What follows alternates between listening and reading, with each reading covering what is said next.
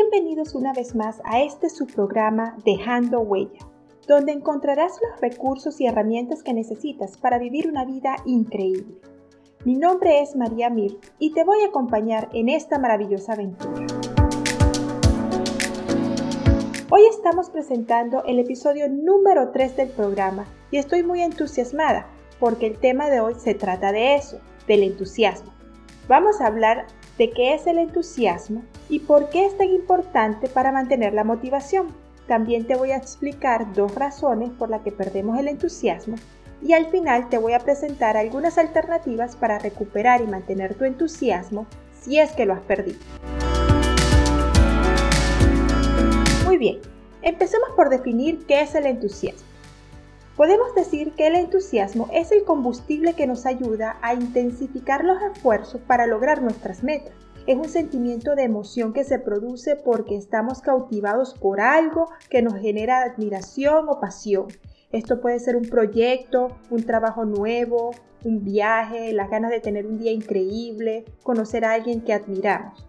Todo aquello que genera esta emoción intensa y que nos mueve a esforzarnos para hacer las cosas que hay que hacer y lograr nuestro objetivo es a lo que debemos prestar toda nuestra atención, porque el entusiasmo y el interés son las fuentes primarias de la motivación. Por eso es tan importante activarlas y mantenerlas si queremos lograr nuestras metas. Pero como la vida no siempre es fácil y los obstáculos siempre están a la vuelta de la esquina, los problemas siempre surgen, entonces muchas veces perdemos el entusiasmo. Y perdemos el entusiasmo por dos razones fundamentales. La número uno, por la frustración. Cuando las cosas no salen como nosotros esperamos y nuestras expectativas no se cumplen, entonces nos sentimos todos frustrados, molestos y nuestra mente toma esa experiencia como una mala experiencia y nos duele y esa experiencia se almacena en nuestra memoria emocional. Y la memoria emocional es la que desarrollamos los seres humanos y que está intrínsecamente ligada a nuestras emociones, bien sean estas positivas o negativas. Es la memoria emocional la que nos hace reaccionar de una manera específica basado en nuestras experiencias pasadas. Si por ejemplo en el pasado hemos sentido alguna frustración por una situación que hoy en día estamos viviendo de nuevo, digamos hablar en público, si esta experiencia en el pasado no salió bien, entonces no estaremos nada entusiasmados por volver a enfrentarnos a un público. La segunda razón de la pérdida de entusiasmo es la falta de valoración. Cuando no valoramos lo que tenemos en este momento y solo estamos pendientes de lo que deberíamos o no tener, entonces perdemos el entusiasmo.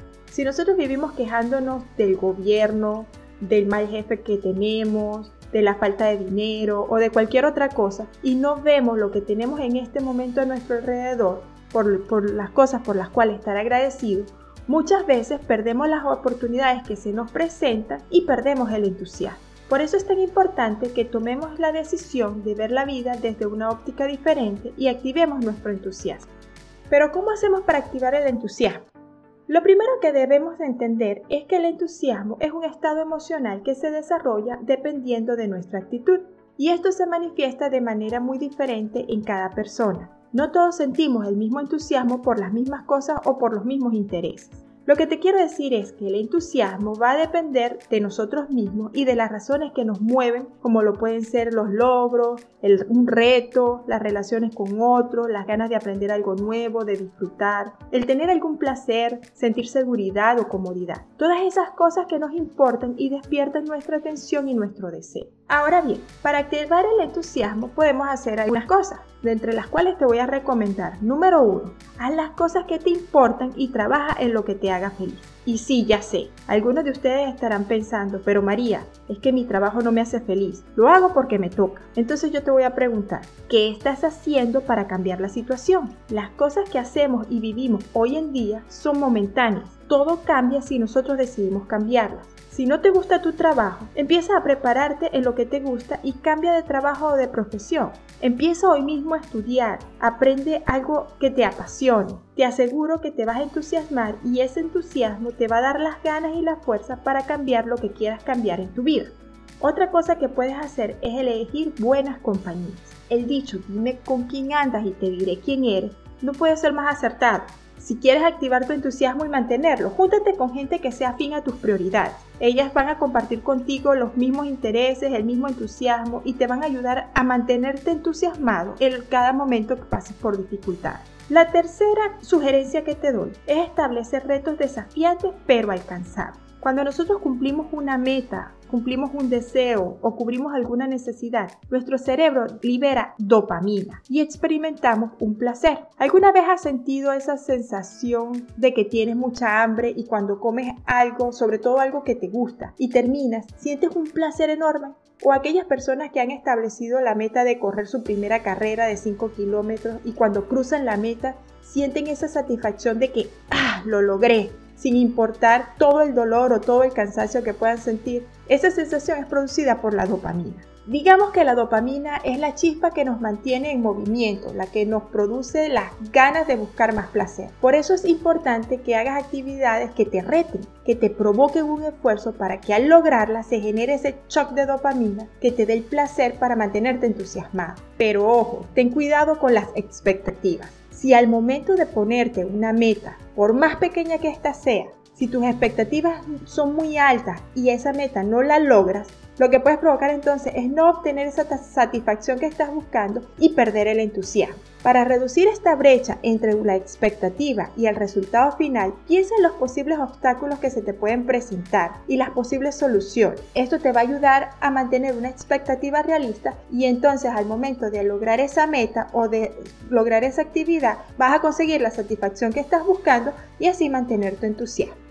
Volvamos al ejemplo de la, de la carrera de 5 kilómetros. Si, si, es la primera vez que vas a correr tus primeros 5 kilómetros, entonces no te pongas una expectativa de voy a correr 5 kilómetros en 25 minutos, porque si no logras correr esa primera carrera en 25 minutos, entonces no vas a sentir esa satisfacción que estás buscando. Establecete una expectativa más, más baja por ser la primera vez di voy a correr 5 kilómetros y voy a llegar a la meta final sin detenerme. Entonces, sin importar el tiempo en que llegues a esa meta final, vas a sentir la satisfacción que estás buscando, porque en tu primera carrera de 5 kilómetros llegaste a la meta final sin detener. Y eso te va a producir ese shock de dopamina que estás buscando para mantenerte motivado y así tu segunda carrera, si ponerle un tiempo y poder seguir avanzando hasta lograr la última meta que es correr un maratón, si es tu deseo.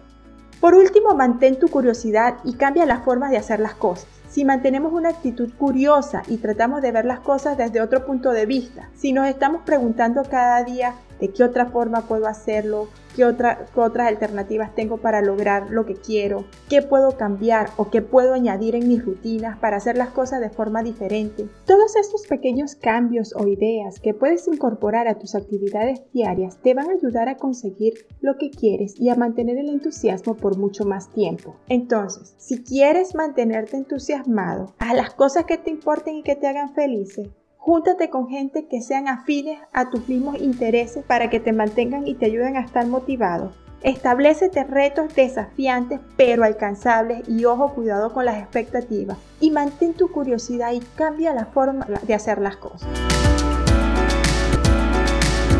Esto ha sido todo por hoy. Te agradezco me hayas acompañado hasta el final y espero te haya gustado. Y si tienes algún comentario, alguna sugerencia o quieres proponerme algún tema, puedes escribirme al correo electrónico podcast.mariamirt.com. Dejas un comentario en la página web mariamirt.com o me puedes seguir en Facebook, me vas a encontrar como arroba el número uno María Te espero en la próxima emisión y recuerda, el éxito no llega a tu puerta, hay que buscarlo con tenacidad y empeño cada día. Esto es Dejando Huella, el podcast que te acompaña en esta aventura de desarrollo personal.